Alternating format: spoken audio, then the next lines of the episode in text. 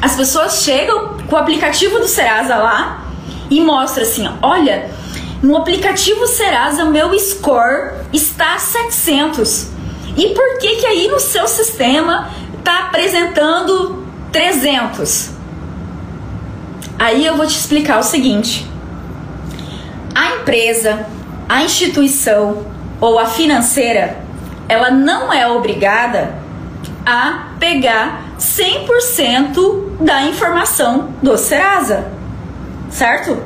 Ela não é. Ela pode usar a, a informação do Serasa como uma porcentagem, ou seja, eu vou pegar o score do Serasa 50% e 50% eu vou pegar as informações que eu tenho da base interna nossa.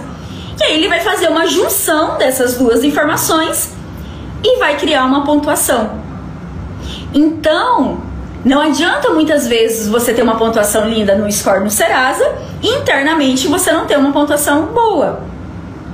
Por quê? Se um não vai combinar com o outro, ou vice-versa. Então, às vezes, a pontuação que você vai ter dentro da financeira ou dentro da instituição não vai ser 100% igual do Serasa porque pode ser que aquela instituição não está usando o balizador 100% Serasa. Ele pode estar tá usando uma métrica um pouco diferente. Ele pode estar tá fazendo uma mesclagem de informação.